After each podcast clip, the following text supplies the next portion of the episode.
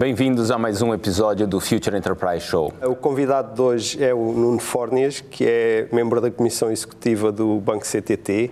Obrigado pela disponibilidade para esta, para esta conversa.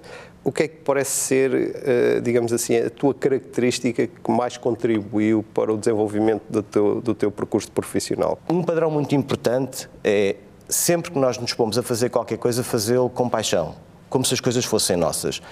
Eu acho que isso é crítico. Portanto, acho que hoje o que se procura num líder não é tanto o carisma, não é tanto o mediatismo, é muito mais honestidade, sentido de justiça, eh, alguma transparência. Mais do que nunca, talvez os líderes têm que suspender um pouco a sua, eh, a sua avaliação, ou seja, ter capacidade para aceitar o pensamento mais divergente e, viver com essa divergência durante mais tempo. 11 Ronaldos não fazem uma boa equipa de futebol, Exatamente. esqueçam lá isso, não é? portanto não vai funcionar bem, a gente, é óbvio. portanto, não é 11 Ronaldos, se calhar até tem lá um que até é coxo, mas Sim. dá um jeito a se ter num coxo de uma equipa para perceber como é que os coxos jogam a bola. Como é que tu vês o setor daqui a em 2025 ou 2030? O tema das criptomoedas, criptoativos, há quem diga que não são moedas, são, não é ativos são, já ouvi chamar criptolixo, é, é o que quiserem, mas a verdade é que as pessoas acreditam e estão a usá-las para fazer algumas destas funções que eu descrevi antes. Portanto, não vale a pena enterrarmos a cabeça na areia e dizer que nada disto está a acontecer. É, vital é ter uma capacidade de adaptação muito grande à realidade que estamos a viver. Uhum. E, e, e, e é essa capacidade que eu vejo e tenho ajudado a construir num banco mais pequeno, que está a nascer, que hoje já serve mais de 600 mil clientes, mas que ainda assim não tem um legado muito grande e que eu acredito que deve ser bem mais difícil hum, de assegurar num banco que tem uma dimensão muito maior do que a nossa. Tradicionalmente olhamos para um banco como um, um provedor de um conjunto de serviços certo. financeiros uhum. que vai desde os empréstimos, como tu falaste, certo. até aos meios de pagamento.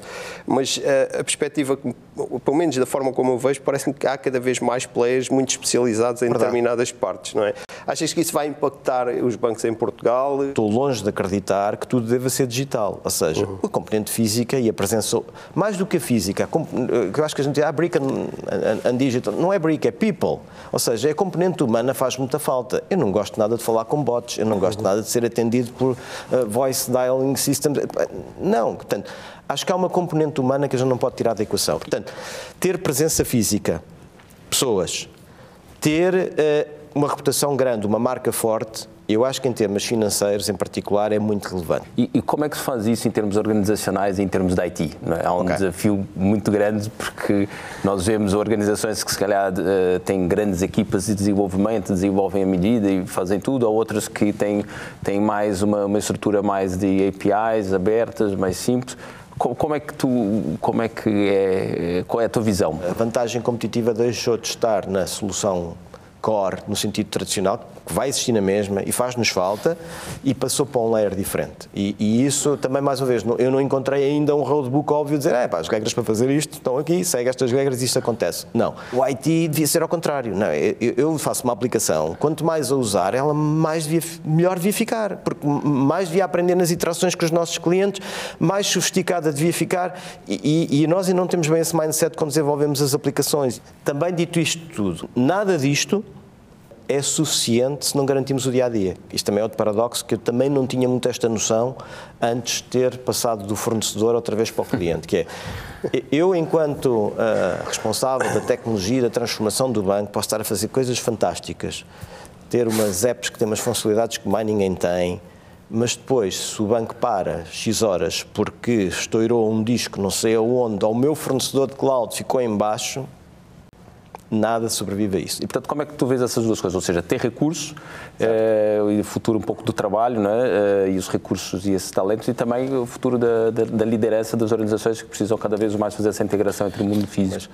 A, a, pandemia fez mais para a transformação digital do que se calhar todos nós que andamos a trabalhar nisto há muitos anos. Portanto, o ritmo com que tudo isto acelerou é, foi, foi alucinante, portanto, foi mesmo. E, e, e eu recordo-me, porque já havia acreditar a a citar marcas, mas havia experiências de utilização de Microsoft Teams dentro da organização, havia experiências de ter uma pessoa do IT a trabalhar fora do banco uma vez por mês e tudo aquilo eram experiências pioneiras e que pá, mas grandes malucos, estão por um gajo